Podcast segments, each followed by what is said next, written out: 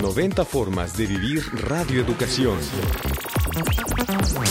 Bueno, yo le mando una gran felicitación con muchos abrazos a cada uno de los trabajadores que han logrado estos 90 años de transmisiones. Pues muchas felicidades a Radio Educación por transmitir en la Ciudad de México. Mi nombre es Adriana Carrene Nizondo.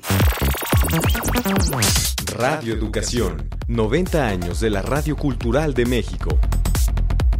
Hacia el futuro.